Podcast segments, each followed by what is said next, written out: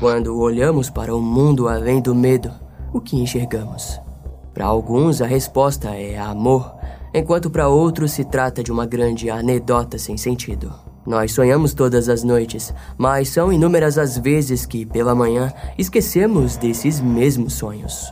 O mesmo ocorre enquanto estamos acordados. Desejamos algo, mas depois esse algo se torna tão inacessível quanto o sonho da noite anterior. É nesse ritmo de narrativa que conheceremos o caso de hoje.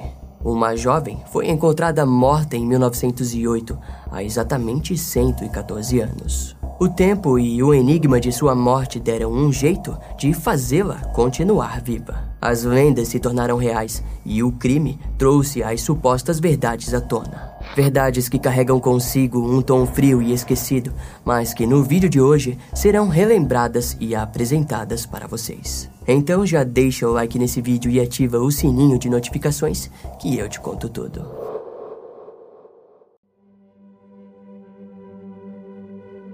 No tardar da noite do dia 7 de julho de 1908, William e Elizabeth Hoffey estavam dirigindo sua carruagem perto de Tills Pond, em Sand Lake, Nova York. A trilha era densa e escura, e foi em meio à escuridão que a dupla avistou outra carruagem encostada próxima ao lago Tills Pond. A carruagem era estranhamente elegante e os detalhes personalizados os fizeram pensar que se tratava de alguém com muito dinheiro pois naquela época, alguém com aquele tipo de carruagem certamente não era do mesmo grupo de pessoas da cidade que eles conheciam. Ao se aproximarem, o motorista da carruagem se virou para o lado oposto, como se quisesse evitar contato fixo com William e Elizabeth Hoffey. Os dois também perceberam que havia algo na parte de trás da plataforma. Posteriormente, eles relatariam que não conseguiram identificar o que era, mas parecia ser algo grande, talvez como um corpo. Quando o casal passava pela carruagem, perceberam que ao fundo havia outra pessoa próxima ao lago. A figura desconhecida espreitava pelas margens do lago. Porém, embora a situação tenha sido um tanto quanto sinistra, não havia algo real a suspeitar. No entanto, William e Elizabeth viveriam assombrados por esse breve encontro até o fim de suas vidas. Ainda mais quando, poucos dias depois, o corpo de uma jovem garota da cidade seria encontrado no lago. O casal só viria a contar esse encontro quando souberam que alguns dos itens da mulher haviam sido localizados no mesmo local onde haviam visto aqueles dois homens. E é nessa trilha fantasmagórica que caminharemos ao longo desse vídeo. Três dias após o encontro relatado inicialmente, na noite do dia 10 de julho de 1908, um grupo de jovens locais montaram um acampamento perto do Lago Tills Pond, em Sand Lake, Nova York. Os grandes objetivos dos jovens eram pescar e caçar esquilos enquanto o sol ainda iluminava o local. Na parte da noite, eles iriam descansar, beber e conversar até o sono chegar. Para a felicidade dos jovens, foi exatamente isso que aconteceu. No entanto, na manhã seguinte, um dos jovens do grupo viu algo se aproximando pelas águas do lago. Logo, ele percebeu que se tratava do corpo de uma mulher de bruços que flutuava na água silenciosa e calma de Sand Lake. Apenas uma parte da cabeça e dos ombros eram visíveis. Uma imagem melancólica e silenciosa. Frente ao encontro mórbido, os jovens se direcionaram pelas casas próximas e chamaram a polícia. Uma das primeiras pessoas a chegar no local foi William Taylor, que morava cerca de um quilômetro do lago. Ele ajudou a polícia a retirar o corpo da mulher da água. O cabelo da jovem ainda apresentava um pente de cabelo preso e um dos acessórios estava firmemente fixado entre os fios de cabelo. Quando o corpo foi removido, sua pele apresentava sinais claros de decomposição e um aspecto de coloração que foi dita como negra como a meia-noite. O rosto da jovem estava sinistramente congelado em um tipo de feição assustadora, deixando o ocorrido ainda mais sombrio. As primeiras análises foram difíceis devido ao nível de decomposição. Quando a polícia descobriu que uma jovem chamada Hazel Drew havia desaparecido alguns dias mais cedo, o pai da garota foi chamado.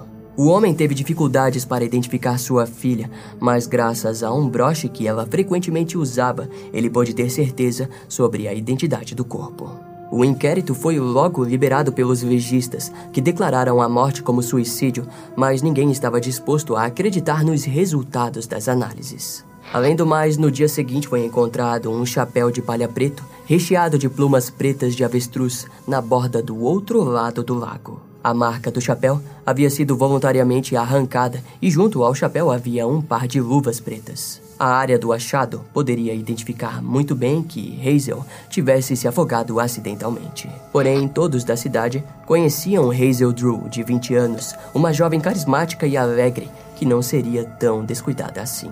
Sua beleza era algo impressionante para a época, fazendo dela o ponto principal dos olhos dos homens. Desde seus 14 anos, Hazel trabalhava como empregada doméstica para homens e famílias republicanas ricas. Ela havia trabalhado para Thomas W. Hislop, o primeiro tesoureiro da cidade de Sand Lake, que havia abandonado seu trabalho por ter sido alvo de um escândalo financeiro. Outro dos homens para quem Hazel havia trabalhado era John H. Tupper, um membro do alto escalão da Associação de Negociantes de Carvão de Varejo. John havia recém destruído a luta dos trabalhistas locais que haviam feito um movimento em prol de salários maiores. A autópsia acabou por fim concluindo que a morte de Hazel havia provido de um forte golpe na parte de trás da cabeça. Ou seja, tudo indicava para um homicídio, o que significava que a vida de Hazel Drew deveria ser explorada em busca do assassino. Foi nessas investigações que descobriram que no dia 7 de julho de 1908, Hazel foi vista caminhando pelos arredores do Lago Tio. Uma das testemunhas foi Frank Smith, que por volta das 5 e meia da tarde disse ter visto a garota. O homem também estava caminhando pelos arredores quando viu o vendedor de carvão Rudolph Grandrum se aproximando e pediu a ele carona até a cidade. Juntos, os dois homens acabaram passando por Hazel, a qual Frank cumprimentou e disse para Rudolph que aquela é a filha mais velha do velho Drew. Segundo fontes, Frank era um dos jovens da cidade que havia saído algumas vezes com Hazel e estaria supostamente apaixonado pela garota. Aquela tinha sido a última vez em que Hazel Drew havia sido vista com vida. Com a morte da garota, alguns fatos foram encontrados pelos investigadores policiais. Primeiro era de que Hazel parecia estar envolvida em uma grande rede de glamour, sexo e corrupção por parte dos patrões ricos. O dinheiro que ela recebia não seria o bastante para que ela comprasse vestidos caros dos quais era vista usando frequentemente. Além do mais, Hazel comprava chapéus únicos e extravagantes. As investigações também provaram que a garota aproveitava bem o seu dinheiro, com longas viagens para Nova York, Boston e Providence. Outro aspecto encontrado foi o de que Hazel adorava comer em lugares mais caros, sendo vista frequentemente em estabelecimentos que apenas a alta sociedade frequentava. Ao que parece, Hazel vivia uma vida cheia de segredos, contradições e mistérios a qual não compartilhava nem com seus pais. O baú pessoal de Hazel foi aberto e nele foram encontradas diversas cartas postais direcionadas a seus admiradores e namorados secretos. Um repórter do New York Road cobriu o caso na época e encontrou uma caixa de chapéus cheio de fotografias, contas e recibos que mostravam que Hazel Drew havia tomado pílulas que tinham o poder de controlar os ciclos menstruais, ao mesmo tempo que também podiam induzir a um suposto aborto. Naquela altura, o caso acabou sendo enviado para ser investigado pelo promotor público do condado de Rensselaer, Javes O'Brien, e ao lado do detetive Duncan Kay, ambos fizeram uma investigação especial no caso. Mas as pressões aumentavam diariamente para a resolução do crime. Os investigadores responsáveis entrevistaram inúmeros suspeitos.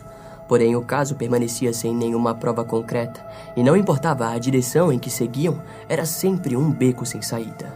Nem mesmo a história de William e Elizabeth Hoffey convenceu os investigadores. Em contrapartida, o condutor da carruagem acabou sendo localizado e interrogado. Seu nome era Fred W. Schautzler, um embalsamador do agente funerário local. Foi descoberto que Fred havia alugado um cavalo e uma carruagem para um dos seus amigos, William Cushing, para a noite do dia 6 de julho de 1908. William era membro do Comitê Republicano do 11º Distrito. O homem admitiu à polícia de que seu amigo Fred havia sim alugado uma carruagem para levá-lo até Sand Lake na noite do crime.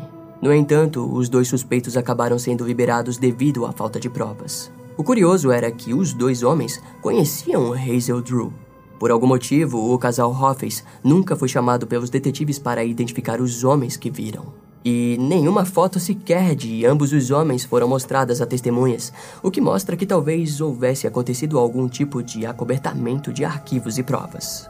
A polícia sabia claramente que os itens de Hazel haviam sido encontrados no mesmo local em que William e Elizabeth haviam visto Fred Chatsworth e William Cushing. Mas a polícia parecia não desejar fazer nada com aquela informação. Como o caso estava beirando ser arquivado, o jornal The Daily Press liberou o nome de Fred Chatsworth como possível suspeito. Em resposta, o detetive William Powers acabou novamente liberando os suspeitos, embora as testemunhas agora os vinculassem diretamente ao crime. Ao que parece, William era um poderoso republicano que não deixaria o seu nome ser sujo pelos acontecimentos trágicos do Lago Tills Pond. Outro suspeito foi o próprio Frank Smith, mas ele foi rapidamente inocentado. William Taylor, o primeiro voluntário a chegar no lago e também tio de Hazel, foi considerado um suspeito, mas como não havia evidências que o ligassem à cena do crime, ele acabou sendo inocentado. Ao fim das investigações, um dentista também foi posto na lista de suspeito, pois havia pedido Hazel em casamento algum tempo antes de sua morte. Um condutor de trem ao qual ela namorava também foi considerado suspeito e inocentado. Um milionário chamado Henry Kremhoff foi levado para um interrogatório depois que as testemunhas disseram que ele ainda mantinha um relacionamento com Hazel. No entanto, ele também foi liberado por ausência de provas. O número de suspeitos era tão alto quanto a possibilidade da autoria do crime pelas mãos de Fred Chartley e William Cushing. Associado a isso, algo parecia acontecer nas entrelinhas das investigações. Algo terrível e obscuro o bastante, com poder para transformar a morte de uma pobre garota em algo esquecível e silencioso. Um silêncio que duraria por décadas. A história é clara. Foram interrogados familiares, amantes secretos e qualquer outra pessoa que poderia ter contato amoroso ou não com Hazel Drew.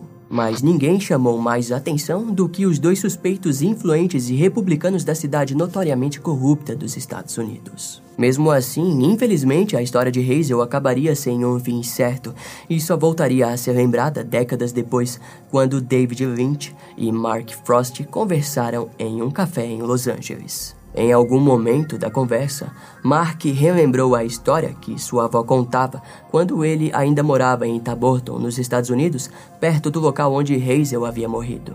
Segundo Mark, sua avó dizia: Não vá para a floresta à noite. Lendas nasceram na região, contando que Hazel Drew assombrava a área, esperando o dia em que seu assassino fosse identificado. A história acabou virando fonte de inspiração para um dos seus personagens em uma série de TV, e assim, em 1990, nasceu Twin Peaks. Uma série que conta a história de Laura Palmer, inspirada em Hazel, a qual tem sua morte investigada pelo icônico agente Cooper. A série teve inúmeros fãs e dois deles tomaram o verdadeiro caso por detrás da inspiração para Laura Palmer como algo que deveriam investigar. David Bushman e Mark Givens em seu livro Murder at Dill's Pound, lançado em janeiro de 2022, investigaram a fundo a história de Hazel Drew, sendo esse o livro mais atualizado sobre o caso. Entre aspas, investigar um caso arquivado de 113 anos não é fácil. Nós, porém, acreditamos que descobrimos os assassinos escreveram os autores do livro. Os dois se empenharam em longos cinco anos de produção e investigação, chegando assim à conclusão certeira de que Hazel Drew foi assassinada por William Cushing e Fred Chatsworth. Segundo eles, o detetive William Powers e seu colega Duncan Kay protegeram os republicanos influentes da cidade. O motivo do crime teria sido algo que Hazel possa ter ouvido ou participado de algum envolvimento romântico dentro de todas aquelas pessoas poderosas. Entre aspas, Qualquer um desses homens poderia ter sido motivado a matar Hazel. Nenhum deles foi seriamente investigado na época, e todos tinham ligações com o Partido Republicano, escreveram os autores. Tudo é resumido em como o partido funcionava e em como a sociedade poderosa da cidade não deixaria pontas soltas. Para os autores do livro, todos agiram para proteger somente a si mesmo dos escândalos políticos. Se livrar de Hazel foi o ato mais fácil, ela sabia demais e isso botava tudo em risco. Os segredos e o modo de vida de Hazel Drew levaram ela a um caminho em que jamais poderia retornar. De qualquer forma, tanto David Bushman como Mark Givens esperam que o espírito de Hazel Drew possa finalmente descansar. Entre aspas, Hazel Drew era em vida um fantasma e na morte uma superstar, concluíram os autores. O fim desse caso é, no mínimo, frustrante. Sem dúvidas, a morte de Hazel Drew foi um caso isolado que deu origens a uma arte visual chamada Twin Peaks, uma série considerada cult nos dias de hoje, mas que carrega consigo uma mensagem profunda e misteriosa. Na série, a morte de Laura Palmer é retratada de forma caótica, ao mesmo tempo em que é silenciosa e brutalmente chocante. Da mesma forma, o assassinato de Hazel Drew traz consigo um silêncio característico de todas as vítimas de assassinatos. Ninguém percebeu quando ela partiu. E tudo o que ela pôde ouvir foram os sussurros do seu assassino, que se alimentaria do vazio do seu crime até o fim de sua vida. Esse caso vai ficando por aqui. Eu espero que você tenha gostado. Não esquece de me seguir nas outras redes sociais. Meu Instagram é brian.m, com dois M's, E-M-M-E. E não deixe de conhecer o meu canal no YouTube com os episódios mais recentes que irão demorar um pouco mais para vir aqui pro podcast. Eu vou ficando por aqui, até a próxima e tchau.